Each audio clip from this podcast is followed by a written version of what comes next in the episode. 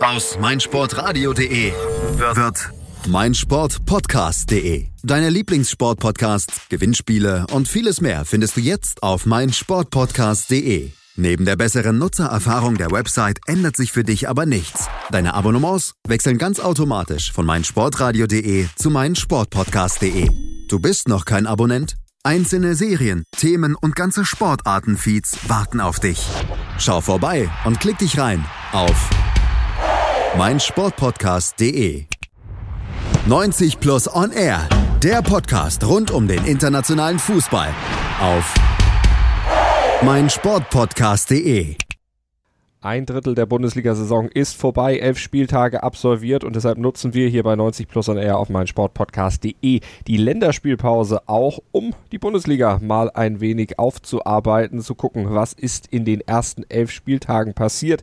So ein kleines Zwischenfazit zu ziehen von einer Saison, die anders läuft als die Jahre zuvor, denn die Jäger, die Gejagten der Vorjahre sind plötzlich die Jäger. Und zwar nicht die einzigen Jäger, denn Borussia Dortmund ist Tabellenführer und Bayern München steht aktuell nur auf Rang 5 nach dem Duell letzte Woche dass die Bayern mit 2 zu 3 verloren haben, stehen sie sogar sieben Punkte mittlerweile hinter Borussia Dortmund. Das hat man sich in München komplett anders vorgestellt und es ist eine Konstellation, die man wahrscheinlich auch bei Borussia Dortmund nicht erwartet hätte in dieser Form und erwartet hätte man sicher auch bei Gladbach nicht unbedingt den zweiten Platz, bei Frankfurt nicht den vierten, bei Leipzig vielleicht den dritten, aber bei Hoffenheim ganz sicher nicht, dass man aktuell nur auf Platz 6 steht.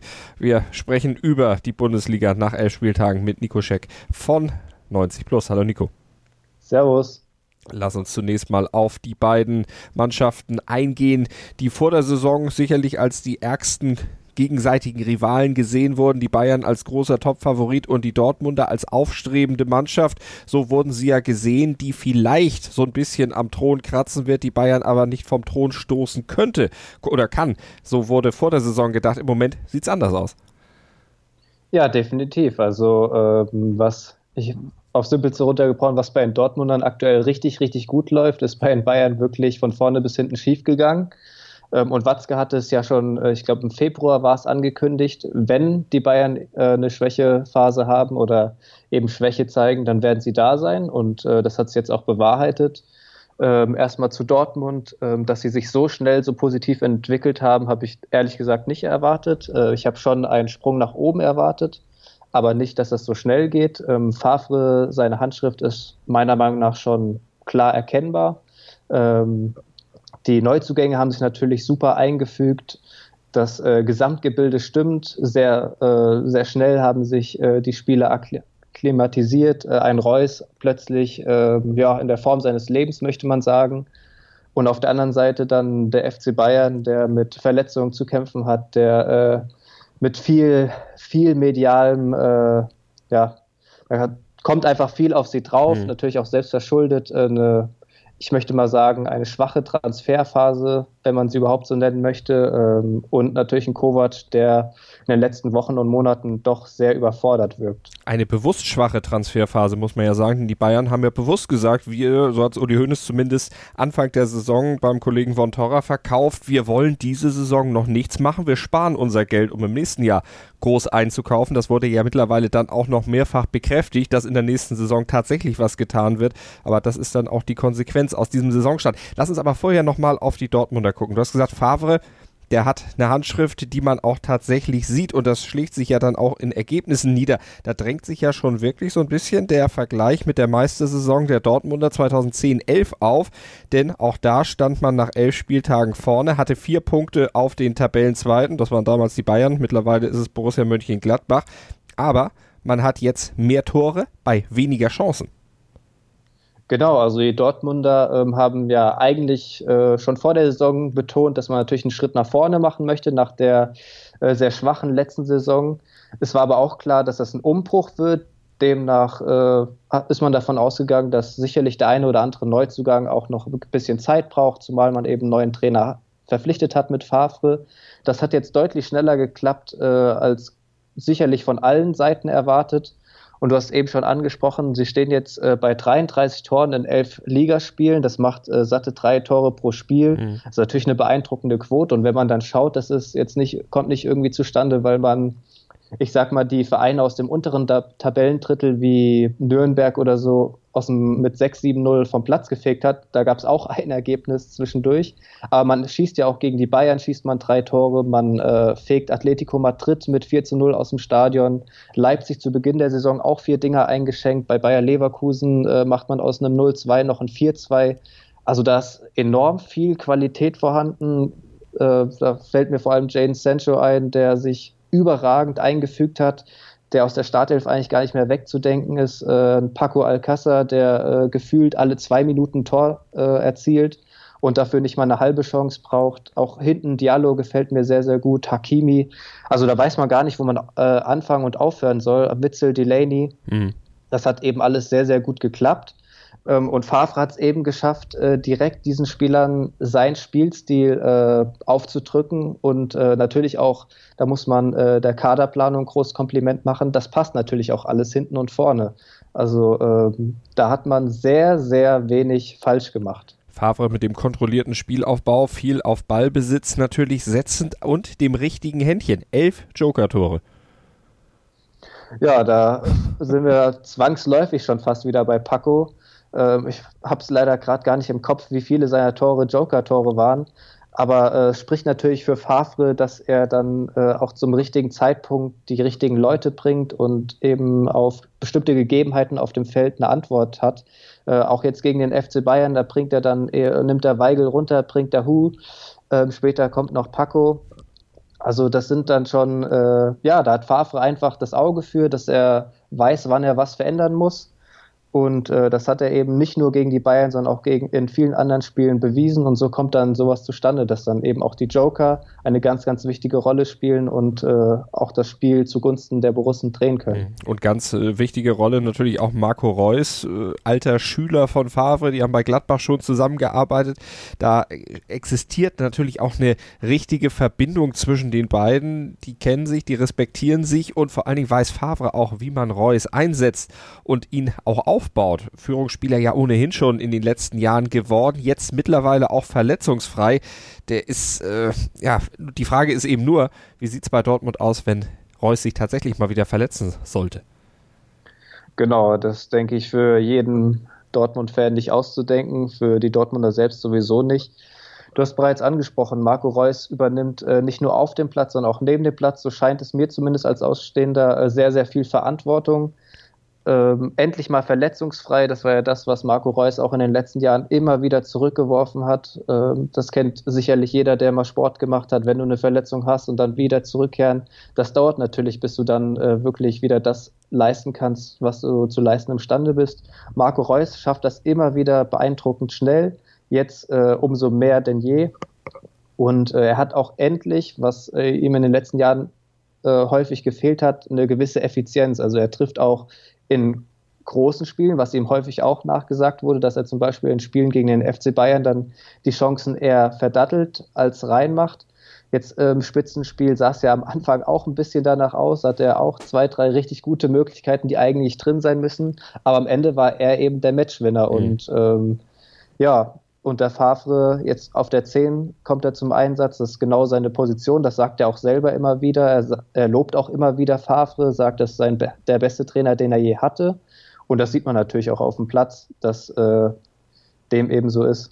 Favre der Mann, der genau zu Dortmund passt, der auch da letztlich ein Umfeld äh, vorfindet, wo er seine Stärken äh, letztlich richtig entwickeln kann? Ja, das kann man zumindest statt jetzt schon so sagen. Also ähm, die Dortmunder geben ihm das Umfeld, was er braucht. Favre ist äh, ein Querdenker, ein Querkopf, ähm, der sicherlich da auch mal dazwischenhaut oder auch mal seine eigenen Ideen eben einbringen will, diesen Freiraum geben, ihm die Vereinsbosse. Und äh, jetzt wird es natürlich spannend zu sehen sein, wenn mal äh, eine Schwächephase kommt, denn die hat sich, die hat eigentlich jedes Team irgendwann mal in der Saison. Der BVB hatte diese Schwächephase noch nicht wirklich. Da wird es natürlich dann interessant zu sehen sein, wie das moderiert wird. Aber aktuell muss man sagen, da wurde von vorne bis hinten sehr, sehr viel richtig gemacht und Favre hat da ein Umfeld, in dem er eben sich, ja, man möchte fast sagen, austoben kann. Favre ja auch einer gewesen, der zumindest gerüchtemäßig auch mit dem FC Bayern ab und an mal in Verbindung gebracht wurde. Es gibt ja eine Verbindung zwischen Favre und Rummenigge. Die waren bei Servet Genf eins Zimmerkollegen, also von daher auch gut miteinander bekannt. Äh, da soll es ja auch immer mal Kontakt gegeben haben. Hätte Favre auch gut zu Bayern gepasst und vielleicht besser als Kovac aus deiner Sicht? Ja, das ist natürlich jetzt im Nachhinein immer etwas leichter zu sagen, aber ich muss dir da schon recht geben. Also ich denke auch, dass Favre den Bayern besser zu Gesicht gestanden hätte, einfach weil Favre für einen offensiveren Fußball steht. Also Kovac hat bei Frankfurt, das war offensichtlich eher vor allem auf die Defensive ähm, seinen Fokus gelegt. Da, daraus haben sie ihre Kraft gezogen und dann eben mit schnellem Umschaltspiel nach vorne gespielt. Favre, finde ich, bringt dann nochmal, hat da mehr im Paket, was er mitbringt. Ähm, und dementsprechend glaube ich schon, dass Favre besser zu den Bayern gepasst hätte als jetzt Kovac. Natürlich ist das jetzt im Nachhinein etwas, ja, recht leicht zu sagen, aber ich kann mir schon gut vorstellen, dass Favre bei Bayern auch funktioniert hätte. Äh, nur jetzt ist, wie es ist. Und äh, die Dortmunder werden sich freuen, dass sie Favre bekommen haben. Und so, was ich bisher so gelesen habe, war bei Bayern tatsächlich Favre eher so, ja, man möchte fast sagen, die Notlösung, falls Kovac nicht klappt, wobei mhm. Kovac ja schon offensichtlich nicht die erste Wahl war. Also im Nachhinein muss man sagen, da hat der FC Bayern vielleicht die falsche Wahl getroffen, was Favre, den Trainer betrifft. Favre hat auf jeden Fall keinen Stallgeruch, den hat Nico Kovac ja, das war immer eins der großen Kriterien, das vor der Saison angelegt wurde. Aber wie viel Schuld trifft denn Kovac eigentlich jetzt auch daran, dass es bei Bayern eben nicht läuft, dass eben nach dem doch recht guten Start in die Saison dann plötzlich diese Delle, diese leistungstechnische Delle kam. Wobei man ja auch dann sagen muss, es sind mittlerweile drei Niederlagen wenn man das Dortmund-Spiel ausrechnet, zwei Niederlagen. Also eine, Zwischen, eine Zwischenkrise, die sich dann aber doch schon bei Bayern sehr, sehr bemerkbar macht. Genau, also ähm, ich habe es eben schon gesagt, Favre hätte mir, mir persönlich auch als Bayern-Fan besser gefallen bei den Münchnern, was aber nicht heißt, dass ich Kovac äh, als schlechten Trainer sehe. Ganz im Gegenteil. Ich halte sehr viel von Kovac. Ich finde es ein guter Trainer. Ich habe auch vor der Saison gesagt, dass er seine Chance definitiv verdient hat. Ich habe mir sicherlich, also es gab sicherlich Optionen, die vielleicht besser gepasst hätten. Aber für mich ist Kovac keineswegs alleine daran schuld. Vielmehr äh, sehe ich die Schuld äh, da vor allem auch in der Transferpolitik. Dann hat man Pech gehabt mit vielen Verletzungen, auch vor der Saison oder während der Saison jetzt. Ähm, diese Verletzungen, die jetzt eben wehtun, ähm, tun auch vor allem deswegen weh, weil man eben im Sommer quasi nichts gemacht hat. Goretzka kam ablösefrei, Napri kehrte von seiner Leihe zurück, Sanchez kehrte von seiner Leihe zurück. Und ansonsten ist da nichts passiert. Also man hat mit Ribery und Robben wieder ein Jahr verlängert, obwohl schon in der letzten Saison klar war, auf, über die Außen, da fehlt etwas an Tempo und das wird sicherlich nicht besser in der kommenden Saison. Trotzdem wurde verlängert. Dann dieser fragwürdige Verkauf von Juan Bernat, ohne ähm, einen Backup zu holen, also nur mit drei Außenverteidigern in die Saison gegangen. Ich würde sagen, da ähm, hat man es Kovac keineswegs leichter gemacht und ähm, dass Kovac jetzt natürlich in dieser Krisensituation auf bestimmte spielerische Begebenheiten keine Antworten weiß und es nicht schafft, äh, das Ruder rumzureißen, muss er sich natürlich selber auch ankreiden lassen. Gerade jetzt, wenn wir uns das Spitzenspiel nochmal anschauen, Dortmund gegen Bayern. Favre hatte Lösungen mhm. auf das, was auf dem Feld geschehen ist und hat eben das Spiel seiner Dortmunder umgestellt und verbessert. Und Kovac hat eben darauf keine Lösung gefunden. Also das muss er sich schon einkreiden lassen. Aber wie ich schon gesagt habe, ähm, er hat natürlich auch sehr, sehr schwierige Bedingungen vorgefunden. Also man hat es ihm echt nicht leicht gemacht bei Münchner und das ist jetzt eben das Ergebnis. Was man aber zum Spitzenspiel auch sagen muss, Kovac hatte die Mannschaft ja zumindest in der ersten Halbzeit doch anders eingestellt oder zumindest äh, bewegte sich die Mannschaft anders äh, auf dem Platz als noch in den Spielen davor. Also irgendwas äh, war doch anders. Aber sind es vielleicht die Spieler, die dann nur in solchen Spielen wie gegen Dortmund dann plötzlich merken, oh, es geht ja um was. Wir müssen jetzt äh, dann doch vielleicht vielleicht mal uns ein bisschen mehr bewegen, ein bisschen mehr engagierter reingehen? Äh, brauchen die vielleicht auch einfach mal einen, der ihnen mal richtig in den Hintern tritt?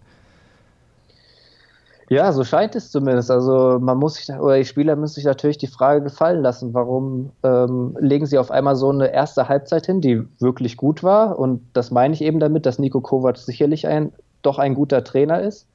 Ähm, aber warum hat das vorher in den Spielen nicht funktioniert gegen äh, vermeintlich schwächere Gegner, wo das dann alles doch sehr statisch wirkte? Und äh, jetzt siehst du dann das äh, Spiel gegen Dortmund, die erste Halbzeit, wo ordentlich Tempo drin war, wo sie Dortmund ja zumindest in den ersten 30 Minuten ordentlich hinten reingedrückt haben. Da müsste ich natürlich auch die Spieler hinterfragen. Hm. Das ist äh, sicherlich auch eine gewisse Einstellungssache. Und da sind wir wieder bei dem Punkt, ähm, ob es zwischen der Mannschaft und dem Trainer wirklich so passt oder nicht. Also ich kann mir schon vorstellen, dass was jetzt so in den letzten Wochen und Monaten nach außen getragen worden ist, da ist sicherlich auch viel Quatsch dabei, viel Übertreibung der Medien, aber ähm, irgend, ja, im, da ist sicherlich immer ein bisschen Wahrheit mit drin und ähm, das finde ich, sieht man dann doch schon auf dem Platz, wenn du so unterschiedliche Leistungen hast und dann so eine gute erste Hälfte und vorher hast du aber teilweise gegen Freiburg beispielsweise, das war wirklich katastrophal, was die Mannschaft da mhm. geleistet hat und da muss man sich dann schon hinterfragen, warum das eben so ist. Das waren mehr so die Bayern so Ende der 90er, wo dann eben dreckig gespielt wurde, schlecht gespielt wurde, am Ende aber trotzdem irgendwie noch die Punkte geholt wurden, aber nicht mehr dieses Bayern München, was natürlich unter Pep Guardiola dann auch ganz Europa, die ganze Fußballwelt eigentlich begeistert hat mit diesem sehr, sehr schönen, fluiden Offensivspiel, wo dann eben auch Lücken gefunden werden. Aktuell wirkt es auch alles sehr statisch und vor allen Dingen ideenlos. Ja, genau. Das das, was ich auch meine mit äh, Kovac, findet eben nicht wirklich ähm, ja, Konzepte, um dem Ganzen entgegenzuwirken. Man hat dann ein schwaches Spiel gegen Freiburg und im nächsten Spiel dann siehst du eigentlich nicht wirklich große Verbesserungen. Was am Anfang der Saison sehr, sehr gut geklappt hat, ich meine, da war ja noch alles in Ordnung, zumindest scheinbar, hm. mit Siegen gegen Stuttgart, äh, gegen Leverkusen, gegen Schalke. Das waren ja auch wirklich überzeugende Siege, wo man wirklich gesagt hat, ja, die Bayern, die werden, da hieß es ja schon, die Bayern, die werden die Saison durchmarschieren wieder. Was dort eben gut geklappt hat, war, dass äh, Kovac hat, mit, hat die Achter sehr, sehr hoch stehen lassen. Und diese Räume haben sie immer wieder gefunden. Sie haben die Achter immer wieder anspielen können. Und die hatten da natürlich vor sich enormen Raum und konnten dann eben Lewandowski in Szene setzen oder Müller oder aber auch selber zum Abschluss kommen oder aber auch nochmal die Außen ins Spiel bringen. Darauf haben sich die Gegner aber eingestellt. Das heißt, das Spiel muss jetzt wieder über die Außen laufen. Dort fehlt aber dadurch, dass Command verletzt ist, das Tempo. Lediglich äh, Napri bringt noch das äh, nötige Tempo mit. Ribery und Robben ist das eben abhanden gekommen. Und das natürlich für die Gegner relativ leicht ausrechenbar, auch für die, ich sag mal, etwas schwächeren Vereine wie Mainz, wie Freiburg, wie Augsburg.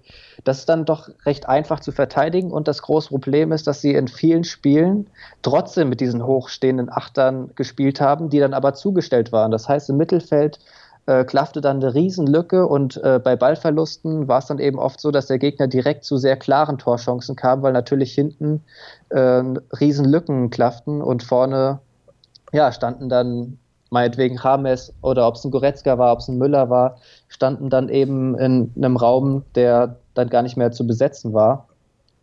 Und so sind dann die ganzen Probleme entstanden. Und das sind dann eben wieder Dinge, die sich Kovac eben ankreiden lassen muss, dass er auf diese Gegebenheiten keine Antwort mhm. gefunden hat und dass er eben die Achter dann phasenweise trotzdem so hoch hat stehen lassen, obwohl offensichtlich war, dass sich die Gegner darauf eingestellt haben.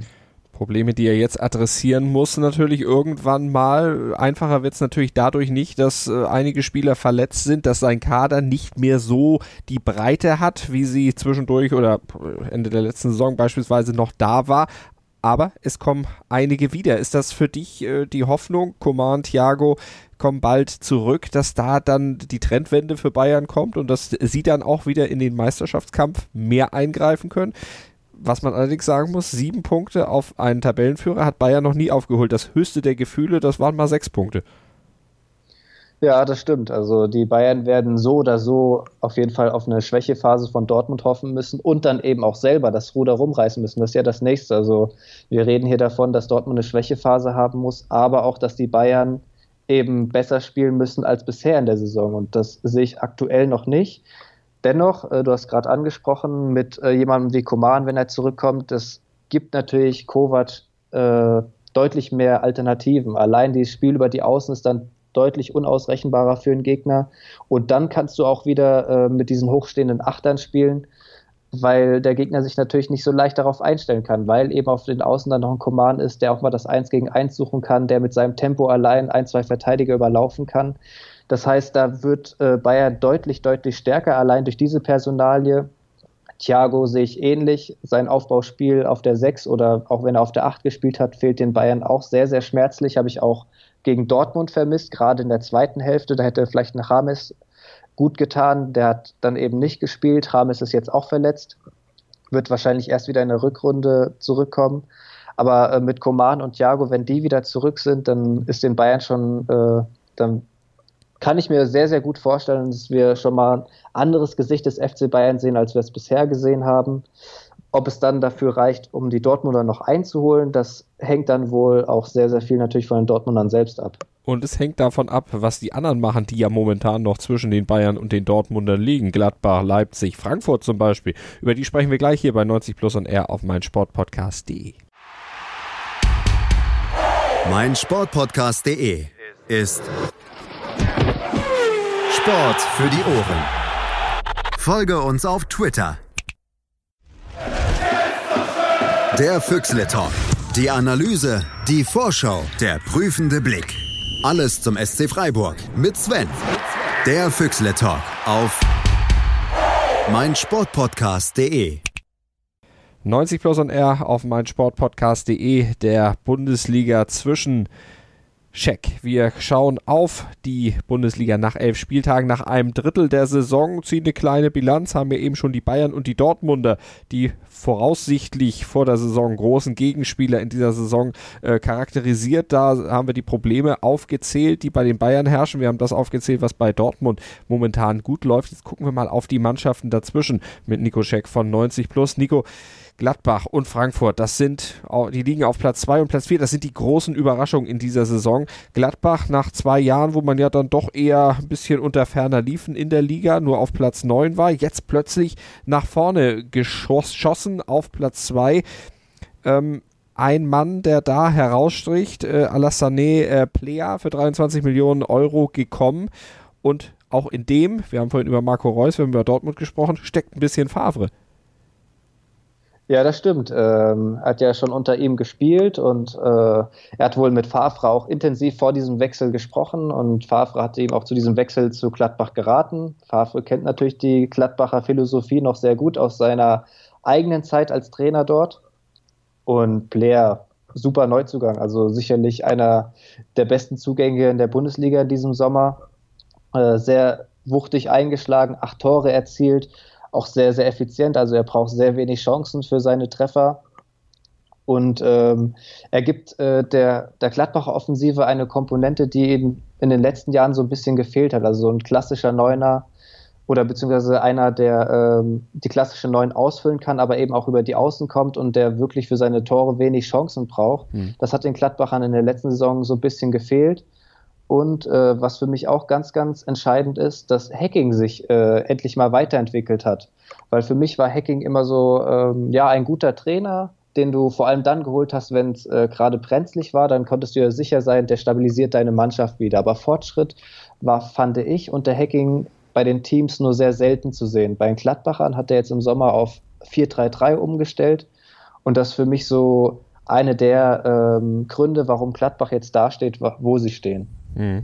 Also taktisch flexibler, plötzlich Hacking. Natürlich dann auch ein Resultat letztlich aus den Ergebnissen der Vorsaison, dass er sich da eben nochmal zusammengesetzt hat mit seinem Trainerstab, bisschen geguckt hat und die Mannschaft eben dadurch stabilisiert hat. Denn, was auch auffällt, Rückschläge stecken sie relativ leicht weg, egal ob es mal eine richtig äh, krasse Niederlage ist, wie zum Beispiel das 0 zu 5 im Pokal in der Woche drauf, sind sie wieder da und auch im Spiel kommen sie ja zurück. Genau, das stimmt. Also das spricht natürlich für die Mannschaft, das spricht für Hacking, dass sie das eben abgeschüttelt haben. Und klar, du, du bist gut in die Saison gestartet und dann kriegst du mal ein, zwei Rückschläge, dann steckst du das natürlich in so einer Situation auch leichter weg, als wenn du jetzt die ersten zwei, drei Spiele verloren hast. Dann ist das Ganze natürlich schwieriger. Aber genau das, das, was die Gladbach aktuell stark macht oder besser macht als das Gladbach aus der letzten Saison, hinzu kommt, dass du einen Assad hast, der meiner Meinung nach äh, die bisher beste Saison seiner Karriere spielt, auch sehr effizient. Das hat ihm in den letzten Jahren auch immer gefehlt. Auch verletzungsfrei, da sind wir wieder bei äh, Reus. Ähnlich wie Reus, jetzt auch endlich mal verletzungsfrei, der Assad. Und äh, so kann er eben auch endlich mal das zeigen, wozu er imstande ist. Ähm, dann Stindl, überraschend schnell äh, wieder zurückgekehrt nach seiner langen Verletzung, beziehungsweise gut zurückgekehrt. Also er ist sehr schnell wieder in die Startelf gerückt. und ist dort meiner Meinung nach auch nicht mehr wegzudenken. Also die drei da vorne, die sorgen schon für ordentlich Wirbel. Mhm. Dann hast du dahinter noch äh, Optionen wie ähm, Hermann, der auch immer ähm, sehr gefährlich ist, wenn er reinkommt. Du hast einen, äh, einen Johnson, der auch immer für Gefahr sorgen kann. Also das sind auch Alternativen da, die du ohne Probleme mal reinrotieren kannst, wenn der eine oder andere eine Pause braucht. Und das setzt sich dann auch im Dreier-Mittelfeld dahinter fort. Also mit ähm, Hofmann, mit Neuhaus, die einen super Job machen. Hofmann ja früher, ich äh, kann ich noch gut erinnern, bei Dortmund hat er immer über die kam er immer über die Außen, war eigentlich so ein ja fast schon Flügelstürmer, jetzt spielt er auf einmal auf der Acht und macht diesen Job wirklich, wirklich gut. Und auch da hast du dann Alternativen mit Zakaria, mit Kramer. Also auch die Breite des Kaders ist sehr, sehr gut. Und so hast du eben die Möglichkeit, wenn dann eben mal einer etwas müde wirkt, dass du da ohne Probleme jemanden reinrotieren kannst und der funktioniert eigentlich genauso gut wie derjenige, der jetzt mal dann auf der Bank sitzt. Ja. Das ist äh, sicherlich auch ein Faktor, warum es bei Gladbach jetzt deutlich besser funktioniert als noch in der letzten Saison, weil da haben dann häufig auch einfach die Alternativen gefehlt. Und du hast den Konkurrenzkampf, der natürlich dann auch jeden dazu verpflichtet und zwingt, äh, letztlich die Konzentration bis zum Ende hochzuhalten und sich da dann eben keinen äh, Patzer wirklich zu erlauben. Obwohl Patzer kommen trotzdem ab und an vor, denn wenn Gladbach verliert, das war in den ersten elf Spielen dann doch schon zu sehen, dann kriegen sie auch mal richtig auf den Sack. Genau, wie zum Beispiel jetzt im Pokal, das schon angesprochen mit der 5 zu 0 Niederlage gegen Leverkusen.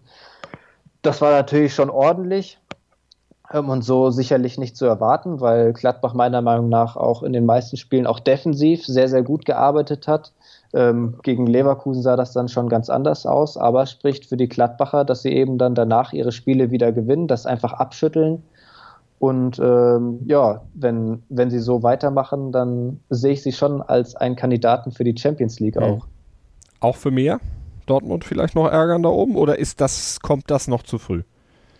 Ich denke, dass das noch zu früh kommt, weil sie eben noch immer mal wieder den einen oder anderen Aussetzer haben und bei Dortmund sehe ich das aktuell mhm. nicht, dass sie ähm, tatsächlich so schwächeln, dass da ein, dass der Borussia Mönchengladbach vorbeiziehen kann oder zumindest äh, so nah ranrücken kann, dass Dortmund den Atem der Gladbacher spürt. Und auswärts ist es eben auch noch immer ein Problem bei den Gladbachern. Da haben sie bisher erst acht Punkte geholt, zu Hause immerhin 15. Also da ist das auch deutlich verteilt, dieses Gewicht. Lass uns auf Frankfurt gucken, auf die zweite große Überraschungsmannschaft. Die steht aktuell auf Platz 4, aber ist eine ähnliche ja, Erfolgsgeschichte letztlich wie die Frankfurter. Die haben einen Katastrophenstart in die Saison hingelegt, im Supercup verprügelt worden von Bayern München. Da hatte man schon gesagt, oha, jetzt geht's komplett in die andere Richtung unter dem neuen Trainer Adi Hütter. Auch der Start in die Saison, in die Bundesliga-Saison lief dann noch nicht nach Wunsch, aber in relativ kurzer Zeit hat dann doch seine Idee äh, es geschafft, der Mannschaft dann mal zu zeigen, äh, Jungs, so geht's und sie haben es umgesetzt und das äh, muss man natürlich dem Trainer in erster Linie dann auch erstmal zugutehalten. Ja, definitiv. Also ich muss gestehen, vor der Saison war für mich Frankfurt neben der Fortuna vielleicht noch Abstiegskandidat äh, Nummer eins. So viel dann zu meiner Expertise. äh, und dann, ja, dann sah man sich ja eigentlich schon bestätigt. Mit den vier Punkten aus den ersten fünf Spielen haben sie geholt. Pokal aus dazu gegen Regionalligisten, auch noch als amtierender Pokalsieger. Also da, ja, ich würde mal behaupten, da sahen die meisten Experten sich in ihrer, ähm, ja, in ihrer Vorschau bestätigt mhm. und äh, dann hat sich aber, du hast schon angesprochen, Hütter mit seiner Spielidee durchgesetzt. Äh, Frankfurt agiert jetzt deutlich offensiver als in der letzten Saison unter Kovac. Ich habe letztens auch ein Interview mit Sebastian Aller gelesen, wo er eben auch betont, dass sie jetzt deutlich freier aufspielen, dass sie deutlich offensiver aufspielen, dass das natürlich so Leuten wie ihm, aber auch wie Jovic oder wie äh, Rebic mhm zugutekommt. Und ähm, wenn man dann sieht, was für Abgänge sie eigentlich hatten jetzt im Sommer mit Wolf, mit Boateng, mit Radetzky, mit Mascarell, also wirklich Spieler, die letzte Saison eigentlich so die Säulen des Teams gebildet haben und dass sie das jetzt einfach so auffangen und ja, eigentlich sogar besser spielen als in der letzten Saison, attraktiver spielen, aber auch eben erfolgreicher spielen, dann kann man nur sagen, da hat Adi Hütter einen astreinen Job gemacht und äh, ich sehe bei Frankfurt anders als in der letzten Saison auch noch nicht die Gefahr, dass sie da plötzlich einbrechen, weil sie spielen wirklich, wirklich guten Fußball, das hat alles Hand und Fuß. Und so Spieler wie Jovic oder auch wie Aller, da sieht man schon, das sind keine Eintagsfliegen, mhm. das sind schon Leute, die kicken können und die jetzt nicht irgendwie da auf einer Erfolgswelle mitschwimmen. Und auch die Doppelbelastung wird offensichtlich nicht zum Problem. Gut, im Pokal sind sie raus, also die Dreifachbelastung haben sie nicht mehr. Da hat man ja gegen, ist man gegen Regionalligisten gescheitert, decken wir mal schnell den Mantel des Schweigens drüber. Aber in der Europa League, da mischt man gut mit. Lazio, Marseille, also das ist ja jetzt auch, auch wenn Marseille, das haben wir heute auch im Ligue 1 äh, Rückblick rausgestellt, natürlich nicht so spielt, wie sie es in den letzten Jahren gemacht haben, aber trotzdem, das ist immerhin dann auch noch europäisches Kaliber. Ja, definitiv. Also klar, Marseille ist jetzt natürlich nicht mehr das Marseille, das äh, in der letzten Saison im Finale stand, aber trotzdem muss man da vor allem zumal auswärts auch doch erstmal gewinnen. Dann Lazio mit 4 zu 1 weggeräumt. Ähm, sie haben ja sowieso in Europa bisher alle Spiele gewonnen. Also das ist schon eindrucksvoll, wie sie die Spiele auch gewinnen. Also das ist ja alles hoch verdient. Ja. Das ist jetzt nicht irgendwie, dass sie da äh, durch naja, mit mehr Glück als Verstand in Führung gehen und das dann irgendwie über die Zeit retten, sondern sie sind äh, meistens in diesen Partien auch de, ja, die tonangebende Mannschaft und das setzt sich dann oder spiegelt sich dann auch in den Resultaten wieder.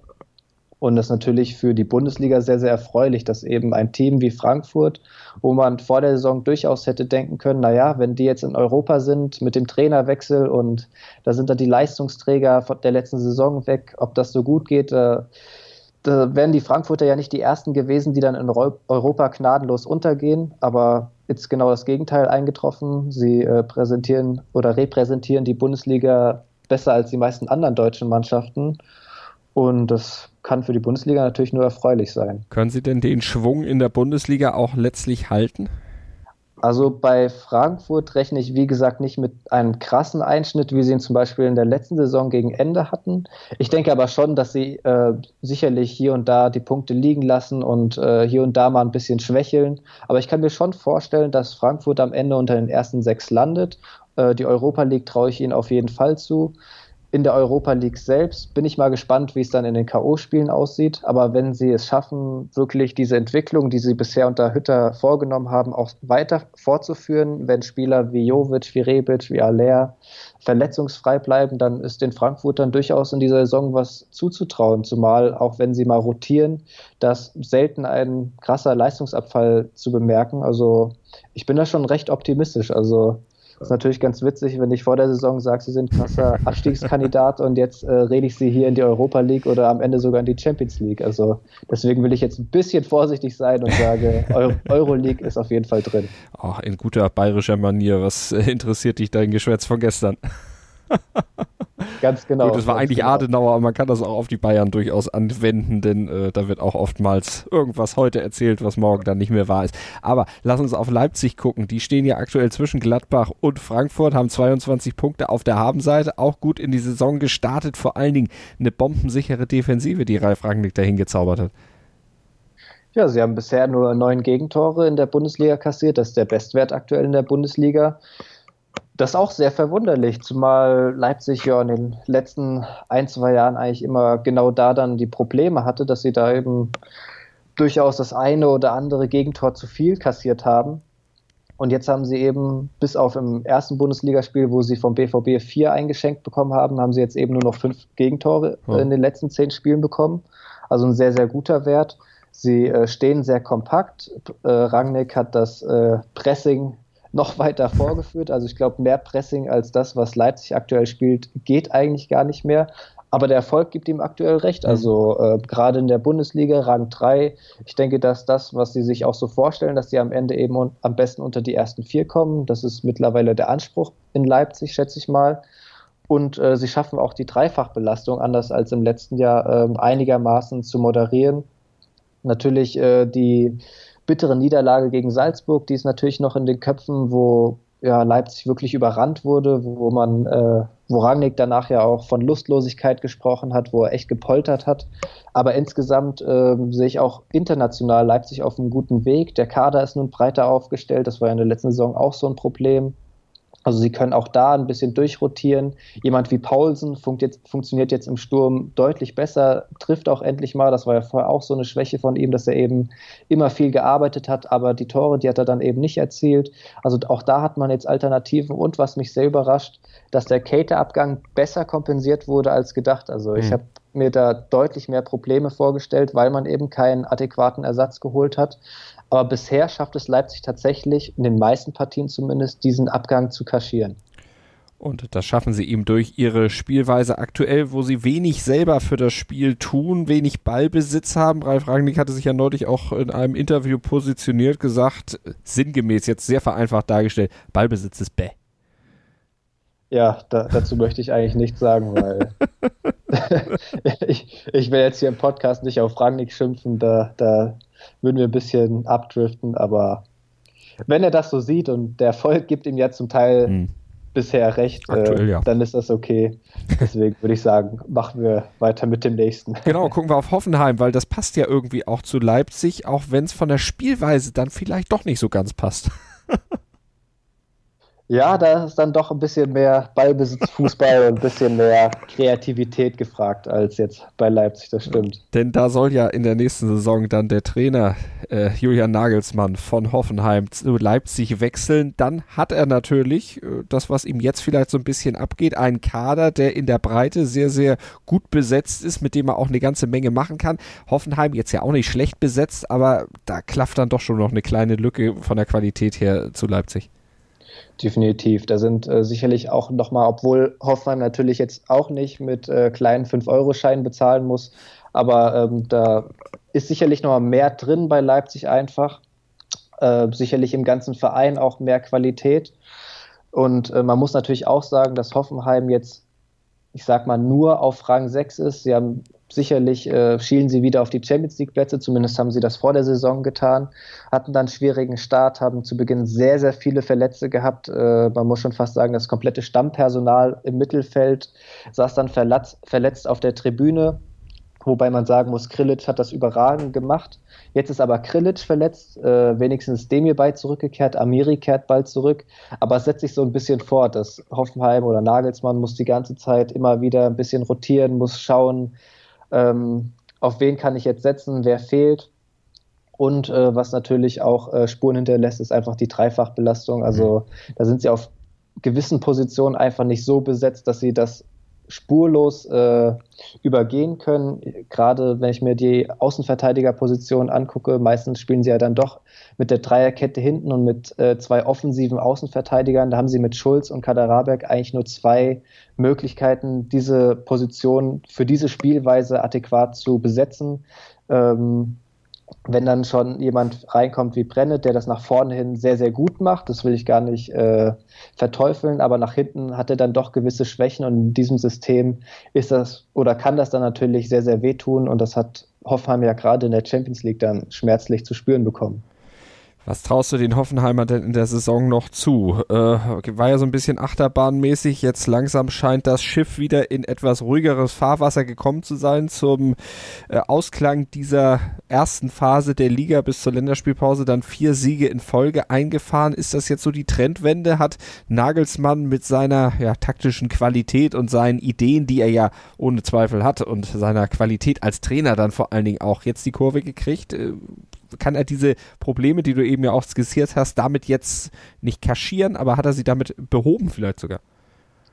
Ja, ich kann mir schon vorstellen, dass Hoffenheim jetzt zumindest nicht mehr diese, ja, diese Achterbahnfahrt, die du gerade genannt hast, aus zu Beginn der Saison, dass er die schon so ein bisschen in den Griff bekommen hat. Äh, Hoffenheim, ich erinnere mich, letzte Saison hatten sie ja auch eine ähnliche Phase. Das war dann nicht zu Beginn der Saison, sondern mitten in der Saison, wo sie dann geschwächelt haben. Ich kann mir schon gut vorstellen, dass sie jetzt dann doch etwas ruhiger fahren, dass sie jetzt ähm, sich langsam nach oben arbeiten. Die Qualität dazu ist im Kader definitiv vorhanden. Ja. Ich habe es bereits erwähnt, Demir ein ganz, ganz wichtiger Spieler, der jetzt wieder zurück ist. Amiri ist bald wieder zurück.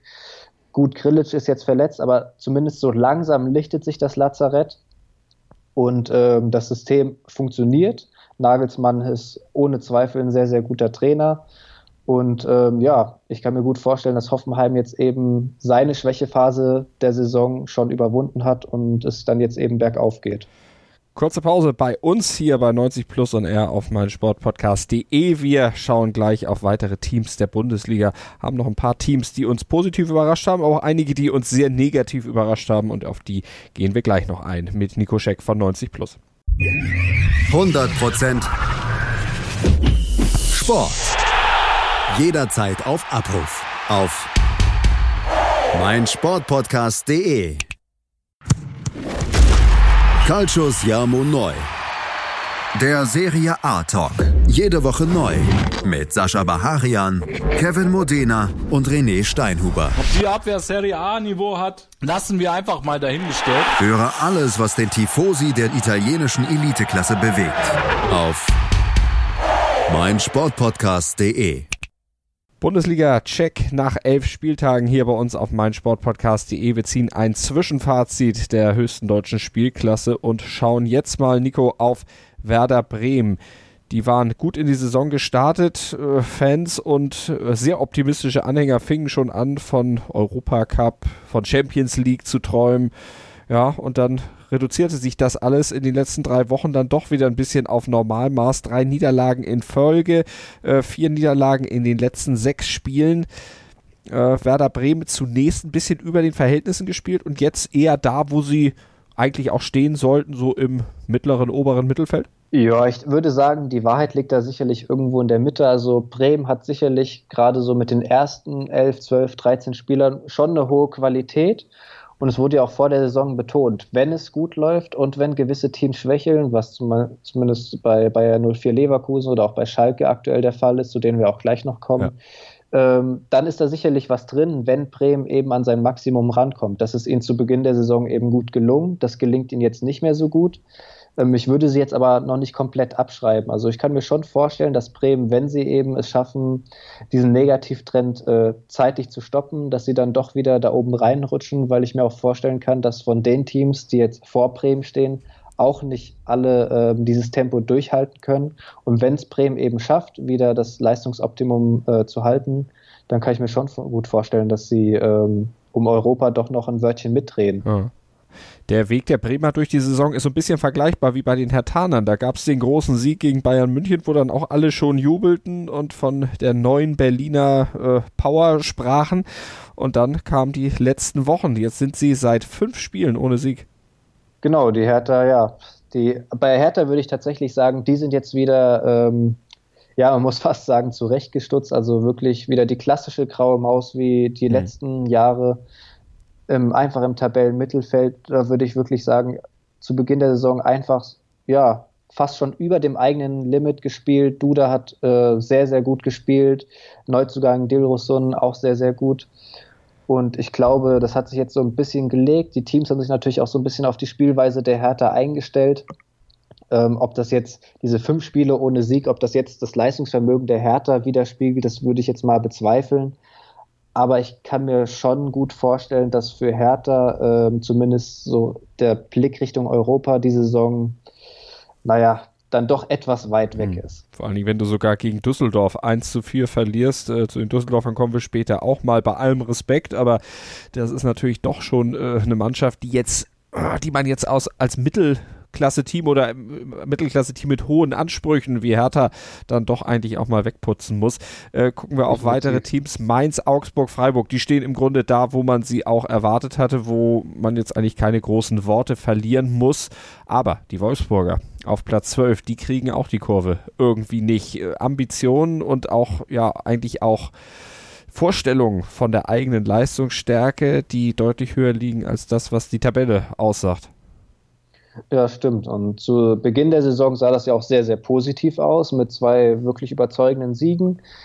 Und äh, ja, danach dann irgendwie so ein Leistungsabfall, der erstmal so nicht zu erklären ist. Wobei man natürlich auch sagen muss, ähm, dass man mit dem Umbruch mit äh, Marcel Schäfer da installiert, dann Jörg Schmatke, dass es natürlich sicherlich auch Zeit braucht. Mhm. Ähm, diese Zeit, denke ich mal, wird man ihnen in Wolfsburg auch geben. Ich frage mich nur an diesem Punkt, ob Labadia tatsächlich der Trainer ist. Im eilt natürlich auch ein wenig der Ruf voraus, dass er eben der Feuerwehrmann ist, der dann aber nicht lange beim Verein bleibt, weil da eben selten dann wirklich eine Entwicklung zu sehen ist. Ähm, aber trotz dieses Platzes auf oder Rang 12 äh, finde ich schon, dass Wolfsburg einen Schritt nach vorne gemacht hat im Vergleich zur Vorsaison, einfach weil sie es geschafft haben, mal eine recht ruhige Transferphase über die Bühne zu bringen, wo sie den sehr überfüllten Kader zumindest etwas entschlackt haben. Ich glaube, jetzt sind es noch 31 Spieler, ist natürlich immer noch sehr, sehr groß, aber deutlich besser schon als in der letzten Saison. auf dem Papier mit äh, Neuzugängen wie Weghorst oder Ginczek ähm, sicherlich nicht die schlechtesten Verstärkungen, die, so bin, also da bin ich mir zumindest ziemlich sicher, ähm, noch dem VfL weiterhelfen werden im Laufe der Saison. Aber das braucht natürlich ein, ein, wenig Zeit. Es ist die Frage, wie viel Zeit gibt man dem Team, wie viel Zeit gibt man dem Trainer. Aber ich bin da eigentlich schon recht positiv gestimmt, dass Marcel Schäfer und Jörg Schmatke das äh, zu deichseln wissen und ja, Wolfsburg wird sicherlich nicht in dieser Saison um die Europaplätze mitspielen, aber die Tendenz ist auf jeden Fall im Vergleich zu den Vorjahren, die ja nicht wirklich gut waren, dann doch besser. Wobei natürlich der Anspruch in den nächsten vier, fünf Jahren sein muss, dass man eben wieder um die oberen Plätze mitspielt. Aber so weit sind wir noch nicht. Und diesen Anspruch haben eigentlich auch Bayer Leverkusen und Schalke 04. Die stehen aktuell auf den Plätzen 13 und 14, waren in der letzten Saison natürlich weitaus höher platziert, auch wenn bei Leverkusen dann am Ende ja auch nur die Europa League dabei raussprang. Aber in dieser Saison ist es dann noch niedriger, weil der Start in die Saison einfach sehr katastrophal war und es sich auch seitdem nicht so wirklich ja, verbessert hat. 1 zu 4 gegen Hoffenheim in der Vor letzten Woche und dann in der letzten Woche das 0 zu 3 gegen RB Leipzig bei Leverkusen. Da stellt sich dann auch die Frage, wie lange noch mit Heiko Herrlich? Ja, das stimmt. Ich habe äh, letztens im Podcast von Fums und Kretsch die passende Bezeichnung oder die passende Beschreibung gehört. Äh, mal spielt Leverkusen Heiko, mal spielen sie herrlich. Ich glaube, das trifft ziemlich auf den Punkt. Also Fixer ein äh, Borussia aus Gladbach äh, vom, mit 5 zu 0 vom Feld, die eigentlich super in Form ist, um äh, dann aber in so Spielen wie gegen den BVB eine 2 zu 0 Führung innerhalb, ich glaube, es waren 14, 15 Minuten zu verspielen in 4 zu 2 oder auch hier, die, du hast bereits angesprochen, die Spiele gegen RB und gegen mhm. die TSG, wo man wirklich katastrophal verteidigt hat, wenn man es überhaupt noch so nennen möchte, sehr naiv gespielt hat, äh, defensiv absolut fahrlässig und offensiv hat man so das Gefühl, ich meine, die Qualität ist definitiv da. Das, äh, vor der Saison galten sie auch als ein Team, das möglicherweise den Bayern äh, Ärger machen kann. Aber diese Form oder diese, diese Qualität kriegen sie nicht immer auf den Platz. Und das ist etwas, was sich der Trainer natürlich angreifen lassen muss. Und ähm, ich kann mir vorstellen, wenn das äh, in den nächsten Spielen so weitergeht, dass dann Herrlich dann doch eben seinen Hut nehmen muss. Hm. Rudi Völler hat sich ja bisher noch bedeckt gehalten, was diese äh, Frage dann zu beantworten anging, aber die Negativspiele und Serien, die sprechen natürlich dann auch irgendwo für sich und da kann dann so ein 6 zu 2 Kantersieg, wie er zwischendurch dann gegen Bremen, die in dem Spiel aber auch dann irgendwo wirklich indisponiert waren, dann letztlich auch nicht viel besser machen. Äh, Schalke 04, ähnliches Problem. Letzte Saison Zweiter, haben da auch letztlich irgendwo aber auch ein bisschen über ihre Verhältnisse gespielt, aber nicht so viel, dass so ein Abstieg jetzt in dieser Saison letztlich äh, zu erklären wäre man hat äh, auf Seiten der Schalker mit äh, Trainer Tedesco ein bisschen was versucht, an der Spielweise umzustellen. Erklärt das aus deiner Sicht den schlechten Saisonstart? Mitunter, nicht nur. Also bei, äh, bei Schalke, wir hatten ja ähm, vor ein paar Wochen schon einen Podcast speziell zu Schalke, wo wir drüber gesprochen mhm. haben. Mhm. Ähm, Stand jetzt hat sich da eigentlich nicht so viel verändert, außer dass sie zumindest mal ein paar Punkte geholt haben. Schalke hatte natürlich schon das Problem, du hast schon gesagt, sie sind, letzte Saison haben sie wirklich am absoluten Limit gespielt und darüber hinaus und haben natürlich auch noch davon profitiert, dass andere Teams wie beispielsweise der BVB eben eine sehr schwache Saison hatten. Und so kam das dann zustande. Und mit dieser Hypothek muss man schon fast sagen, gehen sie dann eben in die neue Saison als Vizemeister. Das heißt, die Gegner spielen schon mal ganz anders gegen die Schalke, als sie das vielleicht letzte Saison getan haben. Dann sind Spieler wie Goretzka, wie Meier ähm, eben weggegangen, wo man gegen Ende der letzten Saison noch gesagt hat, na ja, ohne die funktioniert es aber eigentlich auch ganz gut. Allerdings muss man dazu auch sagen, ähm, als dann Meier eben nicht mehr in der Startelf stand und als Goretzka nicht mehr so ein wichtiger Bestandteil der Mannschaft war, da war Schalke schon im Flow, da hatten sie schon ihren Lauf und dann flutscht das Ganze natürlich ein bisschen leichter. Und jetzt zur neuen Saison, du hast es eben angesprochen, hat oder wollte Tedesco gemäß dem Motto, wir sind Vizemeister, also müssen wir auch offensiv Fußball spielen, hat eben versucht, der Mannschaft äh, das einzutrichtern, das hat aber überhaupt nicht funktioniert. Und dann stehst du da auf einmal, hast schon zwei, drei Niederlagen, hast äh, quasi nichts auf der Habenseite und kehrst dann wieder zurück zur alten Spielweise. Das funktioniert dann natürlich nicht nahtlos, weil ähm, diese Spielweise, die wir in der letzten Saison gespielt haben, dieser Defensivfußball eben hinten kompakt stehen, auch viel über die Standards kommen, effizient vorne sein, das funktioniert natürlich nicht auf Knopfdruck, wenn du vorher zwei, drei oder vier Spiele verloren hast und weißt, du musst jetzt punkten. Das äh, ist dann natürlich auch viel Kopfsache und so kommen dann so Dinge zustande, wie dass sie eben bei Standards plötzlich ja schon eine Schwäche haben statt ihre Stärke, dass bestimmte Spieler aus der letzten Saison, die da noch die überragenden Leute waren, wie eben zum Beispiel ein Naldo oder auch ein Burgstaller, dass die plötzlich eben große Probleme haben. Und dann kommt noch hinzu, dann hast du viele Neuzugänge, die sich eigentlich ähm, einfügen sollen. Die haben natürlich große Probleme, da reinzukommen, weil es eben bei den Mitspielern, die schon da sind, nicht läuft. Und so kommt dann eins zum anderen und das spiegelt sich dann eben in der Tabelle wieder. Wie lange spiegelt sich das noch wieder? Wird sich das aus deiner Sicht irgendwann ja, beheben können? Kommt Schalke aus diesem tiefen Mittelfeld wieder raus und dann doch noch ein bisschen nach oben? Also ich kann mir vorstellen, dass sie zumindest ein wenig nach oben klettern, aber mit dem, was sie bisher gezeigt haben und Tedesco, das äh, auf ihn trifft ähnliches zu wie auf Kovac, er findet keine wirklichen Antworten auf die Fragen, die seine Mannschaft in den meisten Spielen aufwirft. Und dann gewinnt Schalke mal ein Spiel, vielleicht auch zwei, und dann hat, hat man schon ein bisschen das Gefühl, naja, jetzt hat er vielleicht doch äh, die Kurve gekriegt. Und um dann im nächsten Spiel dann doch wieder eine Niederlage äh, zu bekommen, wo man sich sagt, naja, das ist dann doch wieder das Schalke aus den ersten Spielen.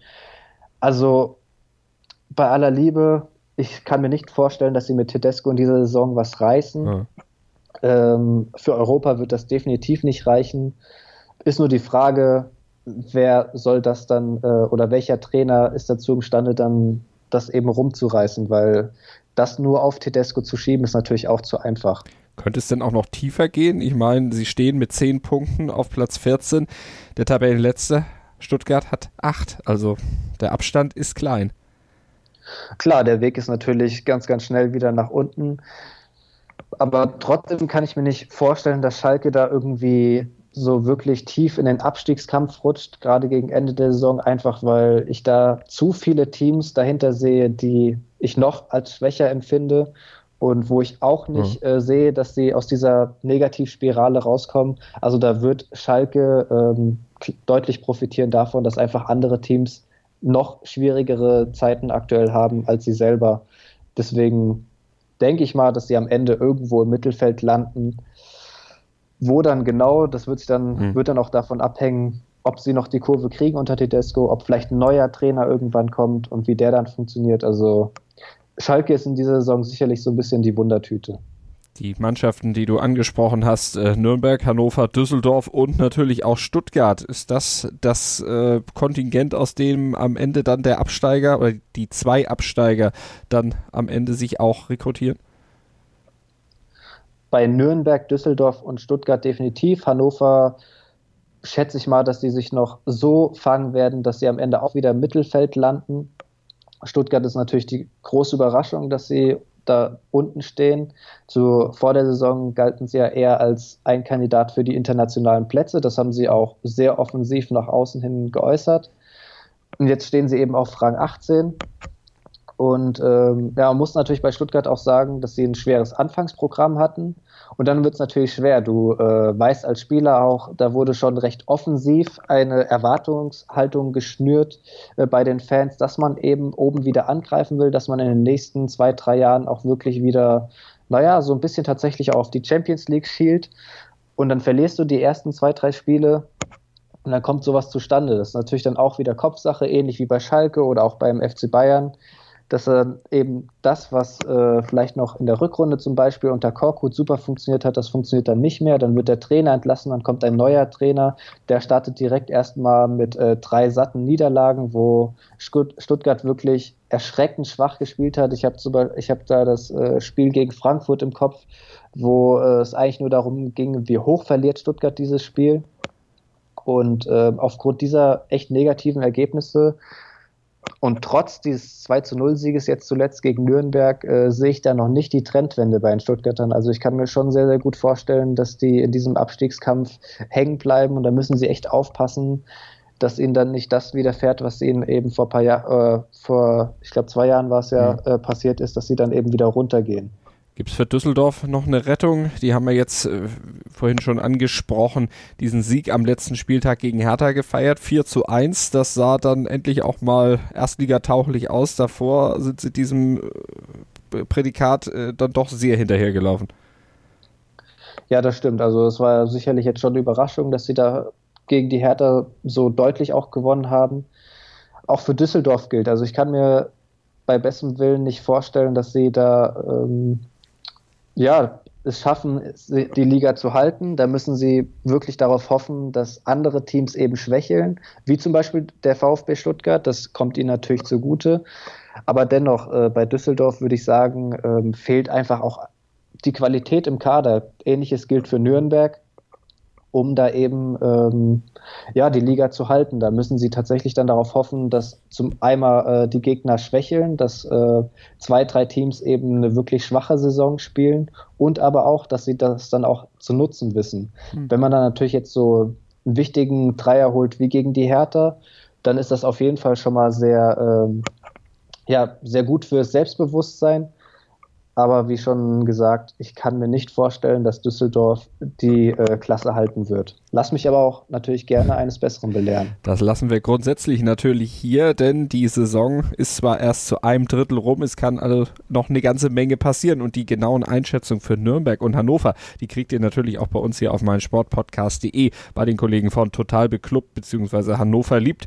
Da sind die Experten für die beiden Vereine natürlich und die nehmen dann auch die Saison nochmal ganz genau auseinander in den jeweiligen Podcasts. Da werdet ihr auf dem Laufenden gehalten hier auf meinsportpodcast meinsportpodcast.de und hier bei 90 Plus on Air auf meinsportpodcast.de. Da werden wir uns natürlich dann auch weiter um den internationalen Fußball bemühen und auch dann, wenn die Bundesliga es erfordert, da zur Analyse schreiten. Für heute sage ich erstmal für dieses Zwischenfazit vielen Dank an Nico Scheck. Sehr gerne. 90 Plus on Air, der Podcast rund um den internationalen Fußball auf meinsportpodcast.de. Hören was andere denken. Auf meinsportpodcast.de. Ich habe mich natürlich schockverliebt, weil die war wirklich ganz, ganz klein. So begann die Mensch-Hund-Beziehung zwischen Christina und Tierschutzhund Frieda. Und wie es danach, nach dem ersten Moment der Verliebtheit, so weiterging und welche Klippen es danach zu umschiffen galt, das hört ihr in der neuen Ausgabe von Iswas Dog, dem Podcast für harmonische Mensch-Hund-Beziehungen. Iswas Dog? mit Malte Asmus. Überall, wo es Podcasts gibt.